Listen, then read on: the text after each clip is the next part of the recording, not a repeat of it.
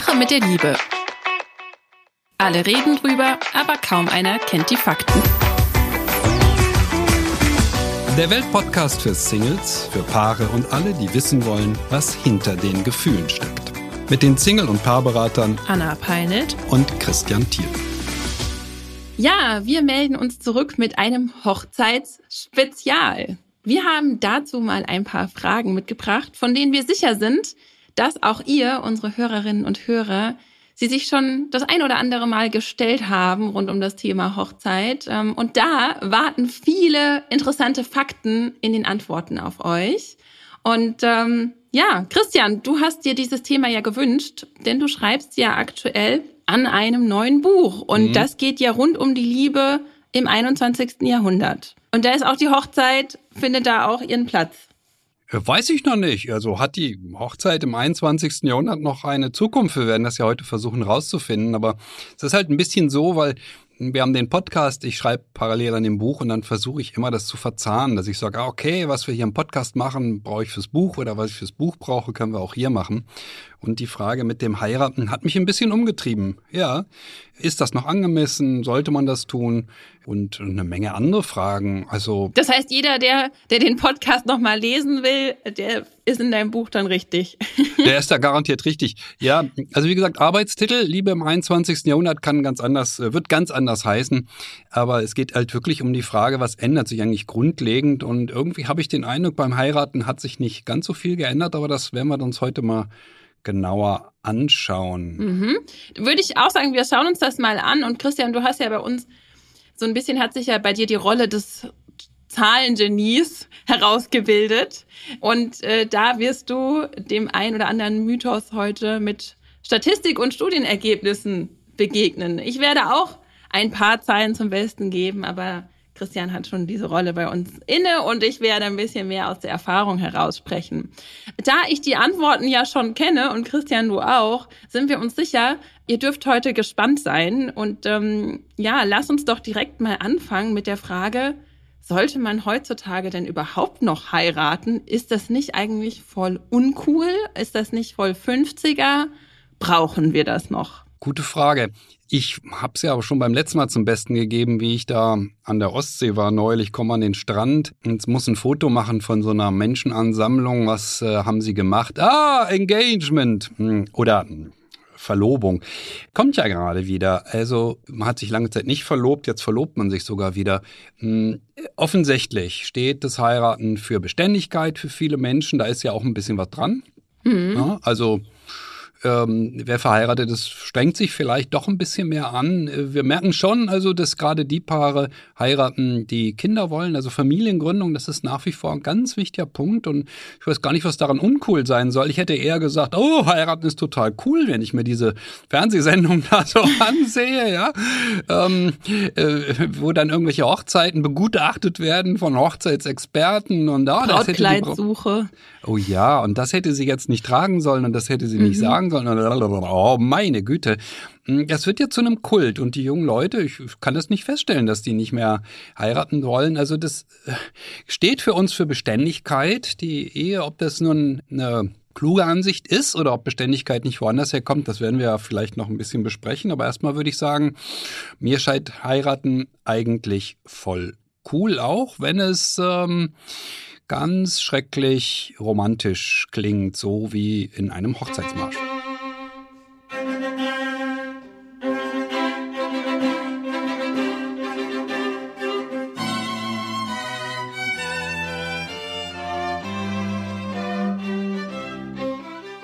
Alles sehr romantisch und wir wollen es ganz schön haben und es soll also ein, der tollste Tag im Leben einer Frau oder eines Mannes sein.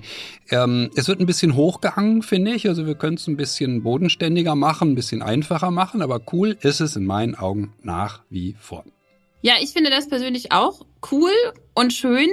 Das mag ja eine Generationssache sein, das mag auch ein bisschen eine Milieufrage sein, dass es in den ein oder anderen Kreisen schon eher eben heißt, na ja, sich das anzutun mit einem Partner für immer, denn ähm, die Monogamie ist ja auch nicht überall so cool angesehen. Aber ich finde diese symbolische Bedeutung, wir beide sind eine Familie, also auch die, die das Ehepaar ist ja schon eine kleine Familie. Mhm. Wir wollen so gesehen werden. Wir wollen füreinander da sein. Wir wollen füreinander einstehen, auch vor dem Gesetz. Und ähm, ja, wer heiratet, der meint es natürlich ernst. Also der gibt dieser Beziehung ähm, schon nochmal ein anderes äh, Niveau an Ernsthaftigkeit, alleine schon dadurch, dass sich da sehr viel ja auch ähm, ändert, alleine die rechtliche Situation. Und das Schöne ist, was ich beobachtet habe in den letzten beiden Jahren, ich bin ja auch gerade in Hochzeitsplanung von daher ist das Thema für mich auch recht aktuell. Christian, du bist ja schon verheiratet, schon zweimal, ne? Ja, zweimal, kommt mhm. hin. Mhm. Ja, und ich finde so schön eben, dass durch Corona, durch die Limitierungen, die von außen auch natürlich gegeben wurden an Feiern, nochmal diese ganze Hochzeit, das Ritual und die Feier aufs Wesentliche reduziert wurden, dass es eben sehr viel darum geht, was wünschen wir uns als Paar eigentlich, wie wollen wir das zelebrieren und vor allem für uns und nicht mehr so ganz auf die große Show da der Wert gelegt wird. Da kommen wir nachher auch nochmal drauf zu sprechen. Aber ja, was fallen uns denn sonst noch so für Gründe ein fürs Heiraten? Du hast schon gesagt, Zunächst mal, pass mal auf, also, weil du bist doch, wie alt? Du bist 30, ne? Ja. Ja, zunächst mal, ich bin ja für die Zahlen zuständig, hast du ja angekündigt. Mhm. Also, die Scheidungswahrscheinlichkeit einer Frau mit 30 ist viel, viel niedriger, als wenn sie mit 20 heiratet. Ist juhu. spannender. Spann ja, juhu. also, alles Gute, ja, für die Ehe. Ähm, Vielen Dank. Woran liegt das? Ja, weil Frauen mit der Zeit klüger wählen, das muss man deutlich sagen, genauer hinschauen, sich das ein bisschen überlegen. Wir liegen jetzt noch eine Zahl äh, bei Frauen bei 32 Jahren ist das durchschnittliche Heiratsalter Männer bei 34. Das hat sich in den letzten drei Jahrzehnten deutlich erhöht. Etwa mhm. sechs Jahre hat sich das alles verschoben. Wir können da lange drüber sinnieren, ob das die Generation bindungsunfähig ist oder bindungsunwillig. Ähm, ich halte das schlicht und ergreifend für ein soziologisches Phänomen. Die Bildungsgänge werden länger, ehe man beruflich gesettelt ist, dauert es länger. Und ja, das muss man eben klar sagen. Dies Heiraten und wirklich setteln, das hat was zu tun mit, oh, ich habe es geschafft, ich habe es erreicht. Und ich treffe manchmal auf 36, 37-Jährige, die gerade erst gesettelt sind. In der Beratung kommt das vor. Also hat sich verschoben, ja, aber meine Güte, es wird immer noch geheiratet. Und was finden wir für Gründe zum Heiraten? Also warum sollte man das, außer dass es jetzt romantisch ist und schön und man zeigt die Liebe nach außen, warum sollte man das tun? Oder könnte man es nicht auch einfach lassen? Man kann es lassen und viele tun es ja auch. Es ist tatsächlich heute ein Phänomen, das vorrangig diejenigen betrifft, die einen Kinderwunsch haben, eine Familiengründung anstreben. Da ist doch das Heiraten sehr, sehr verbreitet, weil es mit Rechtssicherheit einhergeht. Auch mit der Sicherheit, was passiert denn, wenn äh, dem anderen was passiert? Die Frage ist eine ganz andere, wenn man Kinder hat. Ich bin immer wieder erstaunt, wenn dann jemand in die Beratung kommt. Ja, da kommt eine Frau und sagt, ja, wir haben drei Kinder. Nee, verheiratet sind wir nicht. Ich sag, ja und? Was passiert denn, wenn ihr Mann was passiert? Der schleppt 8000 netto nach Hause und die Frau, na ja, ich habe einen 450 Euro Job. Also mhm. sprich, wenn ihm was passiert, fällt sie ins Nichts, sie fällt auf Sozialhilfeniveau. Hm, das muss nicht sein, das sollte so nicht sein. Wir müssen dafür nicht zwingend heiraten, aber wir müssen füreinander einstehen. Das ist ja auch was, was du gesagt hast. Wir müssen füreinander einstehen und das Minimum wäre in solchen Fällen, dass sie wenigstens eine Lebensversicherung abschließen zu ihren Gunsten. Sage ich dann auch immer wieder so ganz ungalant dazu. Also die Ehe ist ja auch ein Konstrukt, ein rechtliches Konstrukt. Mhm. Was bedeutet das denn, wenn einem was passiert? Welche Rechte habe ich, welche Pflichten habe ich. All diese Dinge werden eben mit einer Eheschließung geklärt und damit äh, gibt es eine größere Sicherheit, gerade wenn Kinder eine Rolle spielen. Und nicht nur für den Fall des Todes, sondern auch an eine Scheidung will ja keiner denken, wenn man gerade. Um Gottes Willen, nur keine Scheidung. Nein, nein, nein, nein, nein. Ich hab's ja hinter mir. Aber auch da, ähm, ja, strukturell stehen Frauen ja immer noch schwacher da, schwächer da. Und ja, was hätte das mit Emanzipation zu tun? Da eben nicht für sich einzustellen und zu sagen, du, ähm, ich, ich trete hier zurück, ich kümmere mich um die Kinder, was ja oft auch noch immer noch der Fall ist. Und ich nehme den Halbtagsjob an und ich brauche auch hier meine Absicherung und eine schöne Geste vom Mann auch, der Frau hier und der Familie Schutz äh, zu geben. Meiner Meinung nach. Also das Mm, ist auch ja. nichts, was, was ähm, ja patriarchisch wäre heutzutage zu heiraten. Ich halte es tatsächlich nicht für einen Akt der Emanzipation, wenn eine Frau auf alles verzichtet. Ja, Mhm. ähm, das passiert manchmal ähm, und sie sind sehr äh, wirtschaftlich sehr unsicher. Der Mann hat alles, das ganze Geld, verfügt über das Geld. Ähm, nein, das, das ist in meinen Augen ziemlich Harakiri. Mhm. Heiraten hat Vorteile, ja, aber ist nicht äh, das Einzige und schon gar nicht äh, birgt es für Sicherheit, das wissen wir ja. Natürlich gibt es Ehen, die recht schnell geschieden werden auch. Das Heiraten in sich führt nicht dazu, dass eine Partnerschaft länger Mhm. dauert. Da kommen wir gleich nochmal drauf zurück. Okay. Christian, nicht vorgreifen. Ich würde mal noch ein Gegenargument anführen, das gleichzeitig auch unser erster Mythos ist. Der da wäre, Warum noch heiraten? Ehen halten doch sowieso immer kürzer. Ah, okay, okay, okay. Ehen werden immer kürzer. Ja, ja, ja. das, ist, ja natürlich nämlich ein- ja auch so eine Mhm. Frage, ne? Warum sollten wir das noch tun? In zehn Jahren sind wir doch sowieso wieder geschieden. Hm, okay. Ähm, nun ist es so, mh, das war natürlich eine zwangsläufige Entwicklung, wenn man denn äh, die Ehescheidung äh, so leicht macht, wie es in den 70er Jahren erfolgt ist, also es Menschen wirklich ermöglicht, sich scheiden zu lassen, dann muss natürlich die Zahl derer, die sagen, okay, das tun wir auch, steigen, eine Zeit lang, ja, und damit muss statistisch gesehen die Ehedauer ein wenig sinken.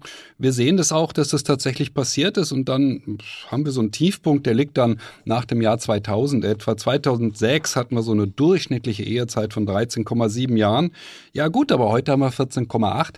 Also es ist wieder gestiegen. Die Menschen sind nicht unvernünftig geworden und die Ehedauer ist immer weiter gefallen. Das wäre ja auch Es geht absurd. bergauf. Es geht bergauf. Ja, natürlich. Wir, wir sind nicht dumm. Wir verstehen schon, dass eine Ehe etwas sehr Wichtiges ist für unser Leben. Deshalb gehen wir sie ja auch ein. Nur, ja, wir haben eine öffentliche Diskussion, die sich pausenlos darum dreht, dass Ehen kürzer werden, dass Ehen geschieden werden. Und was mich bei der Recherche schon beeindruckt hat, und deshalb bin ich ja froh, dass ich sie gemacht habe, ist die Zahl der Scheidungen ins Verhältnis mal gesetzt, nicht zur Zahl der Ehen, die eingegangen werden, das wird ja pausenlos so gemacht, sondern Das funktioniert ja nicht, weil das scheiden sich ja nicht die Leute, die heiraten. Eben, das ist was völlig anderes. Aber mal die Scheidungen ins Verhältnis gesetzt und das, was im Grunde auch, traurig ist, ja, ähm, ins Verhältnis gesetzt zu der Zahl der Ehen, die damit enden, dass einer von beiden stirbt. Und es sind zwei Drittel der Ehen, bei denen einer von beiden stirbt. Das ist ja eigentlich sehr romantisch und schön. Sehr wenn man, romantisch und schön. Also wenn man jetzt mal darüber hinwegzieht, dass einer stirbt, was natürlich traurig ist, aber Sehr traurig. Ähm, dass diese Menschen eben diesem Credo, bis dass der Tod uns scheidet, hier offensichtlich folgen. Noch mehr, als die sich für die Scheidung entscheiden. Also ein Drittel nur der Ehen endet mit Scheidung überhaupt und zwei Drittel endet mit dem Tod des anderen. Wir sind ja, äh, wir leben in einer Gesellschaft, wo wir glauben, das Leben sei ewig und alle äh, werden mindestens 80, wenn nicht gar 90. Aber wenn ich so im Bekanntenkreis rumschaue, die Zahl derjenigen, die mit 30, 40 oder vor allen Dingen ab 50 ähm, bereits verwitwet sind, ist nicht so gering. Ähm, das Leben ist ähm, endlich und äh, es ist schön zu sehen, dass so viele Ehen doch ähm, ja damit enden, dass sie zwangsweise sozusagen durch die Natur beendet werden und nicht dadurch, dass man sich die Brocken um die Ohren schmeißt und den anderen verflucht, sondern dadurch, dass eben ja, es geht zu Ende, man muss voneinander Abschied nehmen. Das ist ein häufiger Fall nach wie vor. Werbung. Moin ihr Fußballverrückten. Ab sofort gibt es für euch jeden Morgen ab 6 Stammplatz. Euren Fußballstart in den Tag. Mit allem, was ihr wissen wollt und müsst. In kompakten 15 Minuten sorgen wir dafür, dass ihr mitreden könnt. Für die Kantine, die WhatsApp-Gruppe oder den Stammtisch. Wer uns gehört hat, der gibt da überall den Ton an. Wir ordnen ein, wir werden. Wir überraschen und wir sind manchmal auch frech. 80% von euch und ich krauen sich auch mal an den Eiern. Folgt Stammplatz auf der Podcast-Plattform eurer Wahl, um keine Folge mehr zu verpassen. Wir freuen uns auf euch. Werbung Ende. vor ja. Dann würde ich sagen, wenn wir jetzt geklärt haben, was, was, warum sollte man eigentlich noch heiraten? Was spricht dafür? Was, und haben wir eigentlich auch so dieses Gegenargument, wir lassen uns doch eh wieder scheiden, ein bisschen ausgehebelt. würde ich sagen, machen wir weiter mit der nächsten Frage. Und das ist ja eigentlich die Frage aller Fragen. Willst du mich heiraten? Und hier wollen wir wissen, dürfen Frauen denn eigentlich auch einen Heiratsantrag machen? Oh Mann, oh Mann. Ich kann mich an keinen Kinofilm erinnern, in dem das passiert ist. Ich kann mich an nichts erinnern, wo ich das jemals gesehen das hätte. Also mhm. die Emanzipation ist eine Schnecke, würde ich jetzt mal sagen. Also nun muss ich an der Stelle, du hast ja über dich auch ein bisschen was erzählt, mal etwas über mich erzählen. Also, denn meine Frau hat mir einen Heiratsantrag gemacht und nicht ich ihr. Also kein formellen, sondern sie hat es immer mal wieder so einfließen lassen und hat gesagt, ach sag mal, hm, meinst du nicht? Es wäre ganz, ach sag ich, weißt du, hm, ich weiß nicht so recht, ich bin noch gerade frisch geschieden, ja. Das war mein Argument, das war aber nicht nur ein Argument, das war wirklich so. Und ich wollte nicht so schnell nach der Scheidung von meiner ersten Frau schon wieder heiraten. Ja, dann hat es ein bisschen gedauert und dann ist der Mut gestiegen. Ja, und wie hat der Antrag dann stattgefunden? Ja, wie gesagt, es war kein richtiger Antrag. Es war mehr so ein Gespräch, ein gelegentliches. Also sie war sehr beharrlich, alle ah, paar. Siehst du, dann habe ich auch schon Anträge gemacht. Und auch schon mehrere bekommen. Nach ein paar Monaten hat sie dann das Gespräch wieder mal draufgebracht, wie schön noch das Heiraten wäre. Und nach ein paar Monaten dann wieder mal, also nicht so häufig, es soll ja nicht penetrant sein. Und irgendwann hat sie gemerkt, dass ich immer nachgiebiger wurde und immer nachgiebiger. Ich, ich finde es heute im, in der Rückschau absolut romantisch. ich weiß nicht, ob sie das auch romantisch fand. Jetzt bestimmt, wo du es sagst. Ich fand es auch richtig klasse, dass sie es gemacht hat und äh, beharrt hat, weil es war ihr Wunsch. Wir hatten dann am Ende, das ist, ich sage immer der Klassiker heute, die Braut ist schwanger. Sie war am Ende mit dem zweiten Kind schwanger, unserem gemeinsamen zweiten Kind schwanger, als wir geheiratet haben vor 17 Jahren im Sommer. Wir haben gerade den Hochzeitstag hinter uns. Wie schön. Ja, du hast gerade das Stichwort Penetranz gebracht. Das gibt es ja tatsächlich, dass es so ein bisschen von der einen oder anderen Seite da sehr viel Druck ausgeübt wird und aber auch viele Vorstellungen im Spiel sind. Und da würde ich diese eine schöne Geschichte, die du schon mehrmals mit mir persönlich geteilt hast aus der Beratung, die bestimmt aber auch viele Zuhörer hier zum Schmunzeln bringt und auch ein kleines Warnzeichen ist, doch gerne mal hören, wie eigentlich so, ja, diese hohen Erwartungen auch dafür äh, sorgen können, an den Heiratsantrag schon, äh, dass eine Beziehung schon fast daran scheitern kann. Du meinst die Geschichte mit Venedig, wa? Jawohl. Ja, ja, ja. Oh Mann, oh Mann, oh Mann. Ich hatte mal ein paar Beratungen, es hat sich darauf geeinigt, dass natürlich der Mann den Heiratsantrag machen muss. Und dabei haben sie es aber nicht belassen, sondern sie haben sich darauf geeinigt, dass das dann mindestens in Venedig erfolgen muss. Und in dem Moment schrillen bei mir schon alle Alarmglocken, ja. Oh, oh, oh, also der Mann muss ihn machen. Es muss in Venedig sein. Das kann doch nur schief gehen. Und es ist auch schief gegangen, weil im romantischsten Augenblick, als die Sonne Sonne unterging und sie standen auf einer schönen Brücke in Venedig und die Frau und dachte. Sie wusste, jetzt passiert's. Jetzt passiert's. Jetzt passiert's. Jetzt passiert's. Jetzt wird das machen. Und der hat's nicht gemacht. Er hatte das ein paar Stunden später vorzutun. Mhm. Und die haben sich so gestritten. Und das in Venedig, ja, auf ihrer, ich sag mal, Hochzeitsreise jetzt dazu, weil es war ja die Reise, die dem Hochzeitsantrag dienen sollte. Es war grauenvoll. Und ich warne vor diesen Klischees. Ja, ich warne davor, dass ein Mann zwingend den Antrag machen muss. Eine Frau darf sagen, pass mal auf, möchte ich gerne. Punkt. Ja. Und mhm. das so zu überladen mit, mit, mit einem Urlaub und mit Venedig und mit, oh, oh weh, oh weh. Ich halte das für für sehr schwierig, weil die Wahrscheinlichkeit, dass einer jetzt was macht, was dem anderen nicht ganz so gefällt, ist natürlich ungeheuer groß. Also nicht zu sehr aufladen, ist ein bisschen, ein bisschen alltäglicher machen. Das wäre schon mein Rat. Das merke ich schon in der Beratung, dass die, die das so aufladen, so hoch aufladen, was für einen besonderen Antrag oder was für ein besonderes Fest, das Hochzeitsfest auch sein muss, die das so hoch aufladen, die landen eben manchmal auch auf der Nase. Leider, leider. Da bin ich ja froh, dass bei uns sieben Wochen vor der Hochzeit außer dem Termin eigentlich noch gar nichts steht. sieben Wochen, ist es soweit? Jawohl.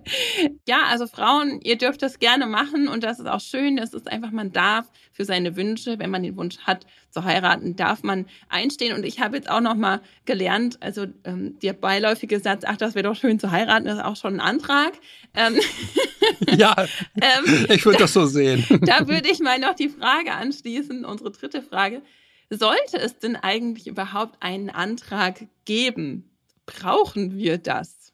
Ja, nicht wirklich. Also es ist natürlich in Ordnung, man darf das und manche möchten das auch unbedingt. Aber wir wollen da Klischees erfüllen, kulturelle Klischees, die wir möglicherweise tatsächlich durch Hollywood-Filme gelernt haben. Ja, die natürlich tief in unserer Kultur verankert sind. Aber am langen Ende ist es völlig einerlei. Wir, wir dürfen tatsächlich es so machen, wie wir wollen. So, wie es uns glücklich macht. Mhm. Dazu braucht es in der Tat überhaupt und gar keinen Antrag. Nein. Das wäre jetzt auch ein bisschen komisch gewesen, wenn meine Frau das so gemacht hätte. Wieso? Hätte mich unter Druck gesetzt. Ähm, ah, ja. Nein, ich fand das so genau richtig. Sie hat es mhm. genau richtig gemacht. So ist das Super. nun mal. Ja. Die Frauen machen es genau richtig und dann läuft das auch in der Ehe. Mhm. Wir müssen nicht die Stereotype erfüllen. Das ist natürlich das Problem, dass wir alle immer und immer wieder diese blöden Liebesfilme sehen und es ist ja nicht nur Hollywood, das ZDF, das, die deutsche Vorabendserie, mhm. überall ähm, werden wir mit Klischees zuliebe zugeballert regelrecht und natürlich auch zum Heiraten nicht hilfreich. Social Media ist da auch ganz stark drin. Überall ja. sieht man perfekte Heiratsanträge. Ja. Und alles ähm, immer, alles immer gleich vor allen ja. Dingen. Es wird immer gleich inszeniert mhm. und jetzt mhm. muss es eben am Strand inszeniert werden und mhm. es muss, äh, also es muss so viel erfüllt werden an Vorstellungen, die die Kultur äh, hat. Ähm, und ob das dem Paar wirklich gerecht wird, das ist die Frage. Ich fürchte, dass manches Paar dabei zu kurz kommt, dass es mhm. nicht um die Bedürfnisse der beiden geht und dass es darum geht, Bedürfnisse äh, zu erfüllen, bestimmte Vorstellungen zu erfüllen. Also das alles müssen wir nicht. Wir dürfen heiraten, wie wir wollen. Wir dürfen die Familie einladen, können es sein lassen, wenn wir das wollen. Wir haben das so gemacht. Wir haben mit ein paar Freunden geheiratet, aber die Familie war nicht eingeladen. Das ist alles legitim. Wir sind als Kultur eigentlich so weit, dass wir in der Lage sind zu sagen, jeder, jede darf heiraten, wie er sie möchte alles legitim, alles in Ordnung und wir müssen nicht heiraten, um die Vorstellung anderer Menschen zu erfüllen. Das würde ich auch total so unterschreiben. Jedes Paar darf das für sich entscheiden, ob das jetzt im Fußballstadion stattfindet oder privat oder eben auch nur durch einen Beschluss. Also ich persönlich finde es toll, dass ich dann doch noch einen schönen Antrag auch bekommen habe, weil das ja an sich schon für mich eine Feier war und mir das gezeigt hat, dass das wohl überlegt war, dass das ernst gemeint ist, dass das ganz persönlich auch äh, von Herz zu Herz kommt und äh, weil das eben auch für mich zumindest eine große Sache ist zu heiraten.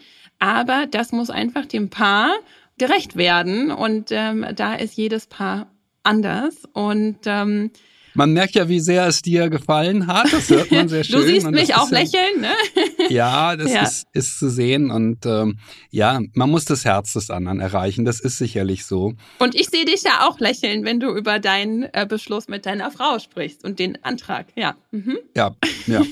es bringt Konstanz im Leben. Jedenfalls ähm, hat es das getan, in unserem Fall, gar keine Frage. Meine erste Ehe war nicht ganz so lang, äh, wie ich an dieser Stelle gerne noch gestehe auch wenn wir jetzt 17 Jahre verheiratet sind, 21 Jahre zusammen, das ist ja das Typische. Es gibt ja immer einen Vorlauf dazu. Mhm. Man hat ja immer ein paar Jahre sich überlegt, mindestens mal die meisten zwei, manche drei, manche vier. Die meisten nehmen sich vier Jahre Zeit. Vier Jahre? Ein kleiner statistischer Oh Mann, mir. jetzt bist du die mit den Zahlen. Also dann habe ich es ja genau richtig gemacht. Ja. Vier Jahre habe ich ja. mir Zeit gelassen. Ähm, dann fand ich ja, nee, also wirklich genau die richtige Wahl, dachte ich. Genau die richtige Wahl. Sehr gut, schön. Da freut sich deine Frau beim Zuhören.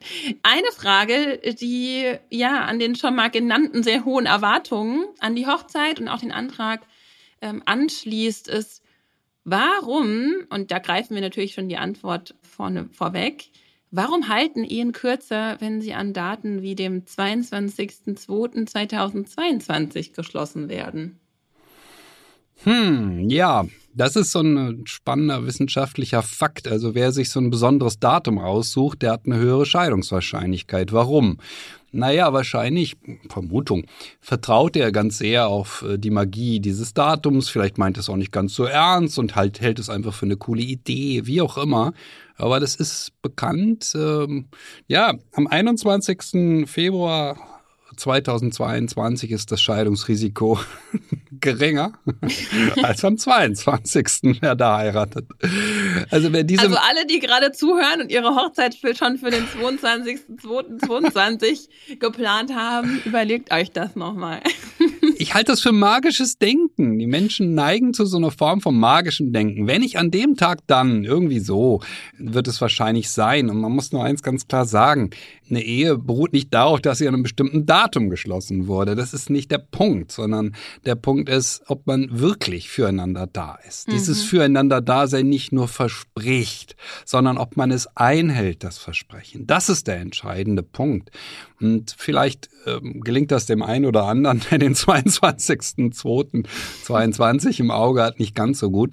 Ja, so kommt es zu diesem seltsamen Phänomen. Wer unbedingt an solchen Daten heiraten will, hat eine höhere Scheidungswahrscheinlichkeit, ja.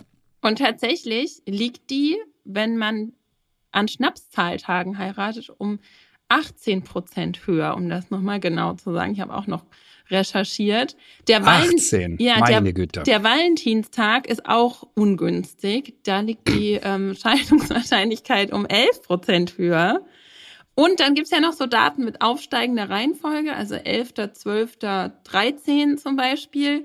Das sind dann 13 Prozent. Also, wie du schon gesagt hast, das hat dann halt sehr viel mit so magischem Glaube zu tun und zu denken, wenn wir da heiraten, dann funktioniert die Ehe äh, besser.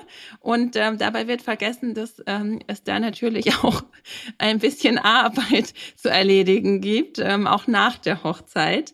Tatsächlich ist es aber wohl auch so, das hat die Universität Melbourne festgestellt, sind das oft auch Paare, die schon älter sind, die nochmal die zweite Ehe eingehen äh, und auch schon Kinder haben und vielleicht deshalb, ich wüsste jetzt nicht, warum das dann so wäre, aber ähm, das, da gab es wohl, wohl einen Zusammenhang, dass hier das für eine höhere Scheidungswahrscheinlichkeit spricht.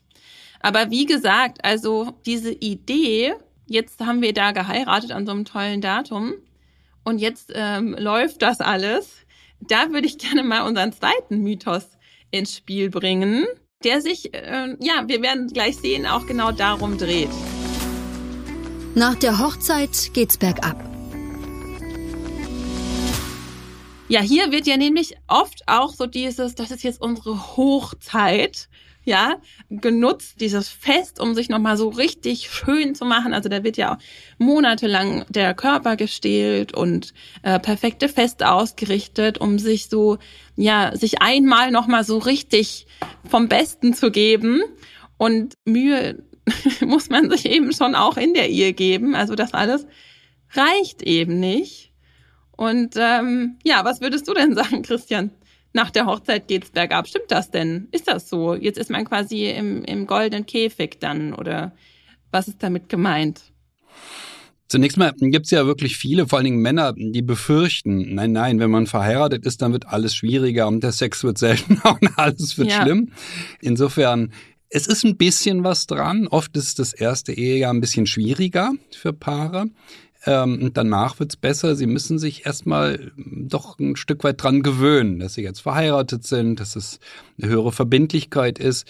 Was ich manchmal sehe, ist allerdings gar nicht so sehr, dass nach der Hochzeit es bergab geht, weil ich habe es ja deutlich gesagt, wir müssen uns umeinander kümmern und eine Hochzeit kann dazu führen, dass wir uns zu wenig umeinander kümmern. Ja, wenn wir uns zu sehr um die Hochzeit kümmern und wenn wir zu sehr darauf vertrauen, dass das Heiraten alleine irgendeine Stabilität bringt, dann fahren wir in die Irre. Ja. Aber was ich viel häufiger erlebe und was einen viel größeren Stellenwert hat, ist, äh, nach dem Immobilienkauf geht's bergab. Mhm. Oder nach dem Hausbau geht's bergab. Mhm. Und das hat seine Logik, weil da so viel Zeit und Energie reinfließt. Der Hausbau ist eben das Schlimmste überhaupt. Manche Paare verbringen Jahre damit ähm, und kümmern sich nicht mehr umeinander. Den Fall habe ich pausenlos in der Beratung, dass eben der Glaube, der Glaube, das Haus bringt die Stabilität oder mhm. der hm. oder die Hochzeit, den Kleber. Mhm. mhm. Und dass wir uns ganz bewusst machen müssen, dass entscheidende Immobilien alleine können die Ehe ja nicht zerrütten. Das ist nicht möglich. Aber wenn wir nur noch damit beschäftigt sind, ähm, die Bauleitung zu machen und die Finanzen zu klären und das Geld wird knapp und so weiter, also nur noch mit einem Haus beschäftigt sind und das Haus ist dann angeblich jetzt die Basis unserer Partnerschaft, dann kann es eben nach hinten losgehen. Das passiert eben sehr, sehr häufig. Das sieht man in der Beratung tatsächlich, also wie häufig das ist. Der Fall Haus gebaut, zwei Jahre später ist die Ehe am Ende oder ein Jahr später sogar schon. Das ist ein extrem häufiger Fall, von dem in unserer Kultur eben unglaublich ungern geredet wird. Mhm. Da wird man, findet man nicht viel, man findet ein bisschen was in der Literatur, in den Zeitungen auch. Aber äh, in der Regel tun wir so, als sei das eine tolle Sache. Nein, also wir müssen uns umeinander kümmern. Das ist der Kern, das ist auch das Versprechen bei der Hochzeit, dass wir mhm. füreinander da sind. Und leider zerbricht dieses Versprechen durch vielerlei Gründe auch, ja, in der Praxis. Und einer der Gründe kann eben sein, dass wir den Schwerpunkt woanders sehen. Pff, nur noch Arbeit. Ich habe ja jetzt geheiratet, also gehe ich nur noch arbeiten. Oder, oder, oder. Es gibt da verschiedene Varianten.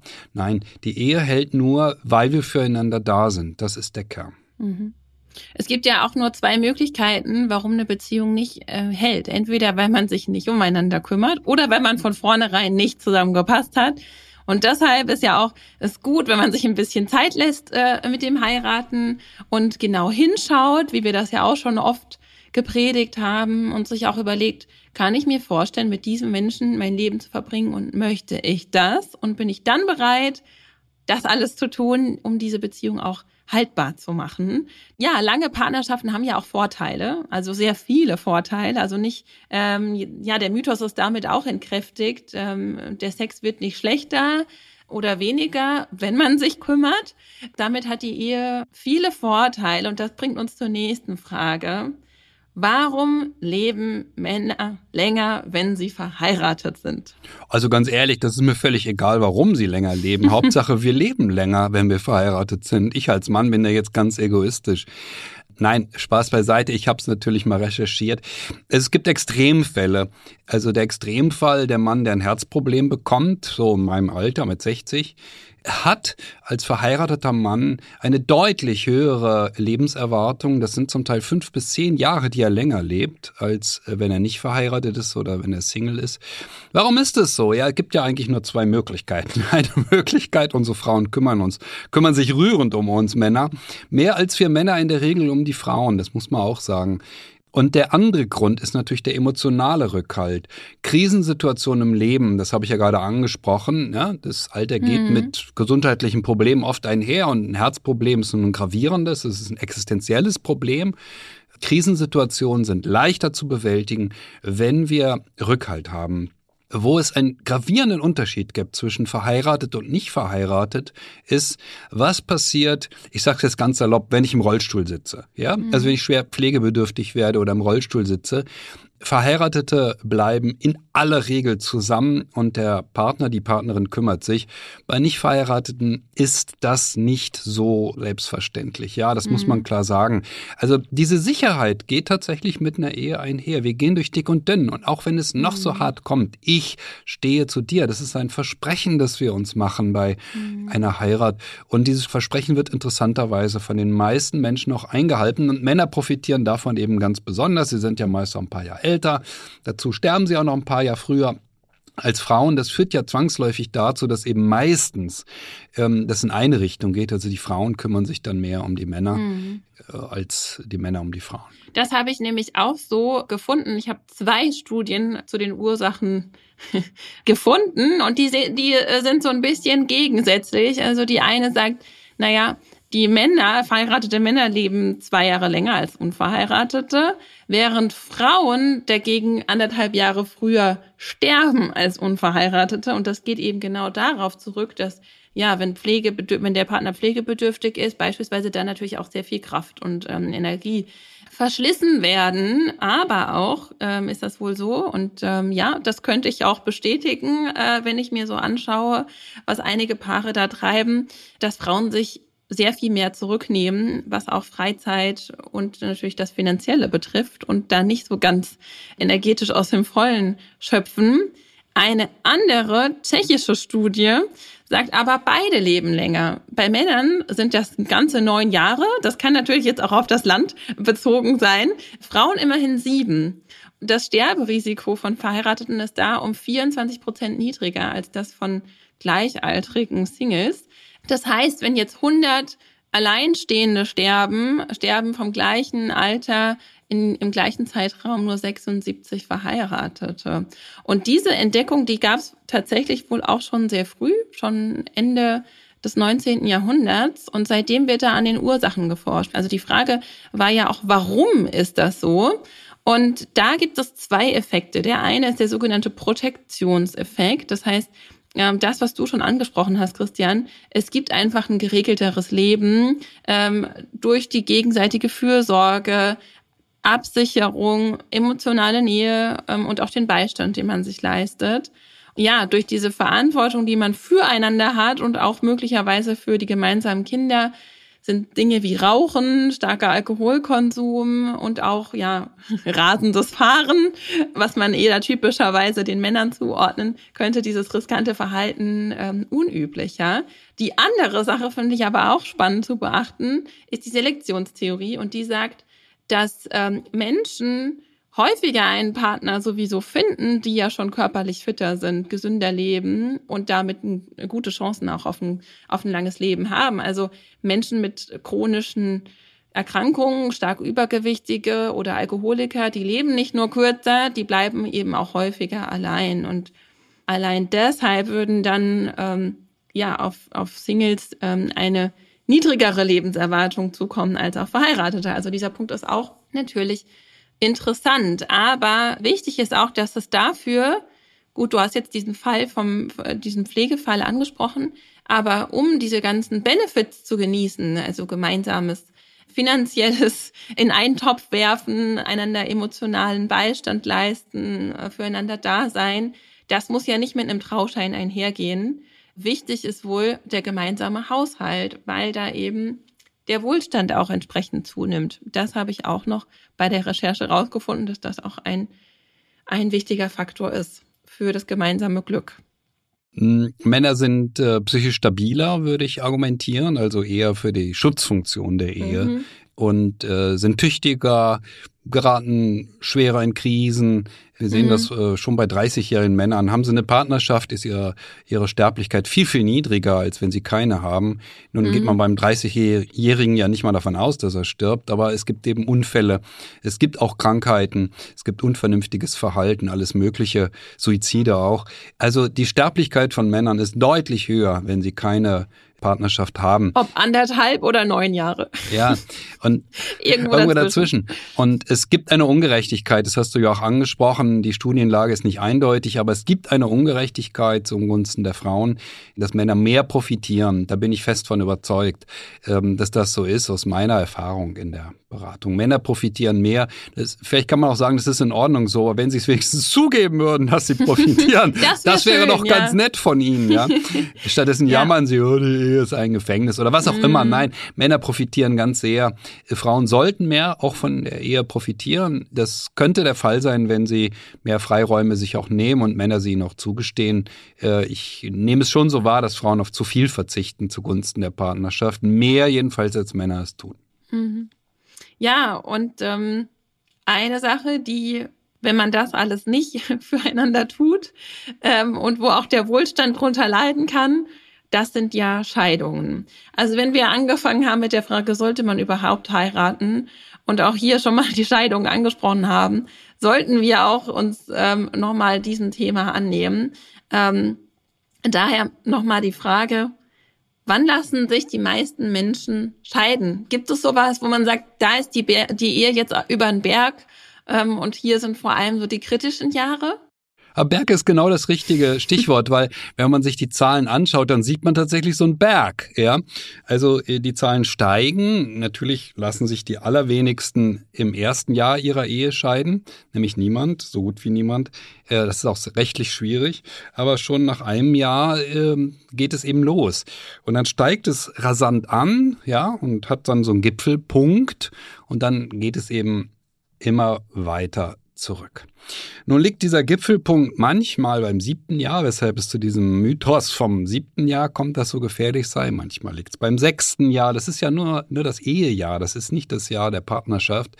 Und äh, in vielen Ländern und vielen Studien ist es das vierte Jahr. Das ist auch kulturell unterschiedlich. Das verflixte vierte Jahr.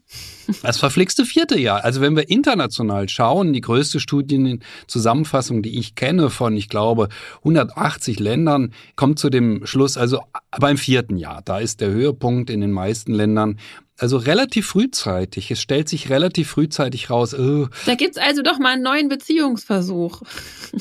ja, ist ja auch eine Chance. Lieber nach vier Jahren Mhm. auseinandergehen als nach 15. Aber äh, dann kann man eben neu nochmal starten. Also es gibt diesen Gipfel, ja, zwischen dem vierten, also wenn man die Zahlen sieht, ich habe jetzt hier so eine Statistik vor mir liegen, wenn man die Zahlen nimmt, das ist dann schon so, vom dritten Jahr an steigt das dann halt vierte, fünfte, sechste und dann geht's langsam wieder zurück. Aber diese Zeitdauer, ja, also zwischen dritte und zehnte Jahr ist schon äh, die hohe Zeit der Ehescheidung. Und dann geht es ganz kontinuierlich immer Stück für Stück nach unten, aber es kommt natürlich nie auf der Nulllinie an. Auch nach 25 Jahren lassen sich Paare noch scheiden. Ja, die Kinder sind aus dem Haus, wir haben uns doch nichts mehr zu sagen. Äh, wir haben uns auseinanderentwickelt, ist ja noch ein häufiger Satz, den Menschen sagen, wenn sie lange zusammen waren. Auch das muss man ja dazu sagen, 25 Jahre Ehedauer. Wann hat es das historisch denn bitte schön mal gegeben? Vor 100.000 Jahren nicht, auch im Mittelalter eher nicht. Ja, das ist eine sehr, sehr lange Zeit. Die meisten waren da schon lange durch den Tod getrennt. Es ist eine echte Herausforderung, so lange zusammen zu sein. Ja. Das stimmt. Mhm. Mhm. Nicht unbedingt sozusagen biologisch vorgesehen. Nein, ich glaube, die Biologie hat das äh, gar nicht so unbedingt vorgesehen. Natürlich äh, ähm, schon 25 Jahre hat's gegeben, aber da war oft eben ein Ehepartner schon Mhm. tot. Das ist doch klar, die menschliche Geburt ist schwer. Viele Frauen haben das nicht überlebt. Äh, die Jagd war schwer. Viele Männer haben das nicht überlebt. Also wir kommen schnell zu dem Schluss, dass das, was wir heute für normal halten, 25 Jahre oder gar 50 zusammen zu sein, äh, historisch gesehen eher eine Form der Anomalie ist. Aber wir haben uns ja weiterentwickelt und es ist ja auch sehr schön, 20 Jahre und mehr ähm, so eine Nähe und so eine enge Verbindung aufzubauen. Deswegen, ich glaube, ich spreche da für uns beide. Wir sind eigentlich, wenn man diese Sendung zusammenfassen würde, heiraten ja oder nein, äh, sind wir beide Heiratsfans, oder?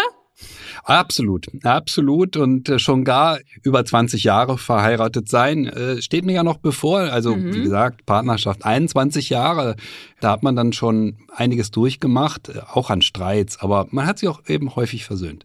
Ähm, und 17 Jahre verheiratet, also das ist schon was Besonderes, ja. Es prägt das Leben, es verändert einen auch, das muss man nochmal deutlich dazu sagen. Langjährige Beziehungen verändern Menschen auch. Man verändert sich normalerweise auch nicht zum Nachteil, sondern zum Vorteil. Man schaut sich beim anderen schlicht was ab. Man macht es ein bisschen ähnlicher wie er, jedenfalls an den Stellen, wo man zu dem Schluss gekommen sind, ach, eigentlich, hm, so wie sie das macht, ist doch eigentlich, hm, macht sie doch ganz gut. Könnte ich doch auch mal, ja, so oder umgekehrt auch. Ähm, man schaut sich beim anderen etwas ab, man profitiert voneinander. Das ist der Sinn von Partnerschaft.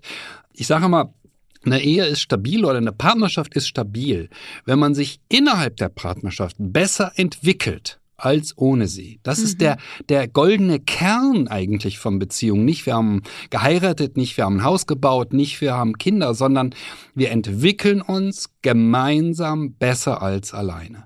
Das ist der Grund, weshalb Ehen manchmal überhaupt und gar nicht zu zerstören sind. Und wer zu dem Schluss kommt, nee, alleine wäre ja, würde ich mich viel besser entwickeln. Ja, der wird auseinandergehen. Das ist der, der, der tiefste Grund von dem, was in meiner Praxis, gerade wenn es um Paarberatung geht, ja auch passiert, dass man hineinschaut in eine Ehe und feststellt, ja, wenn ihr euch so gut tut, dass ihr euch besser entwickelt zusammen mit dem anderen, dann geht ihr nicht auseinander. Diejenigen, die sich fragen, ich will mich doch aber besser miteinander entwickeln, aber irgendwie ist das so schwer. Und ich, entweder ich bin schon verheiratet und ich will ähm, von diesen ganzen Vorteilen profitieren und will das wirklich möglich machen, oder ich möchte noch heiraten, aber irgendwie knirscht das einfach. Haben wir uns gedacht, machen wir nächste Folge doch mal ähm, genau mit diesem Thema weiter. Christian, magst du das nochmal sagen, was wir da vorhaben? Wir haben so viele Zuschriften zu dieser Frage eben, wie kann ich meine Partnerschaft retten, wie kann ich meine Ehe retten, aber auch selbst dieses, wie kann ich meinen Beziehungsversuch retten, der geht erst drei Monate. Ähm, diese Frage, wie kann ich dazu beitragen, dass es Bestand hat. Das ist so häufig bei den Zuschriften und deshalb die Idee, lass uns mal eine ganze Sendung nur fragen, wie kann ich meine Beziehung retten. Wir haben ein paar schöne Hörerfragen, Hörerinnenfragen, müsste man ja eigentlich fast sagen dazu. Nicht nur. Und nicht nur, das stimmt. Ja, Das Ja. wäre ein Da schönes Thema. uns. Passt ja auch gut Ja. äh, nach dem Heiraten. Ne? Ja. Sollte man sich fragen, wie, Wie kann man hält dafür das sorgen? jetzt? Wie dass hält wir das uns nicht jetzt? scheiden. Genau. Genau. Ja, super. Äh, Ich freue mich drauf und ähm, ich hoffe, ihr freut euch auch drauf. Und ähm, wir freuen uns, wenn ihr beim nächsten Mal wieder zuhört. Ja, wünschen euch bis dahin alles Liebe und eine gute Zeit. Bis dahin.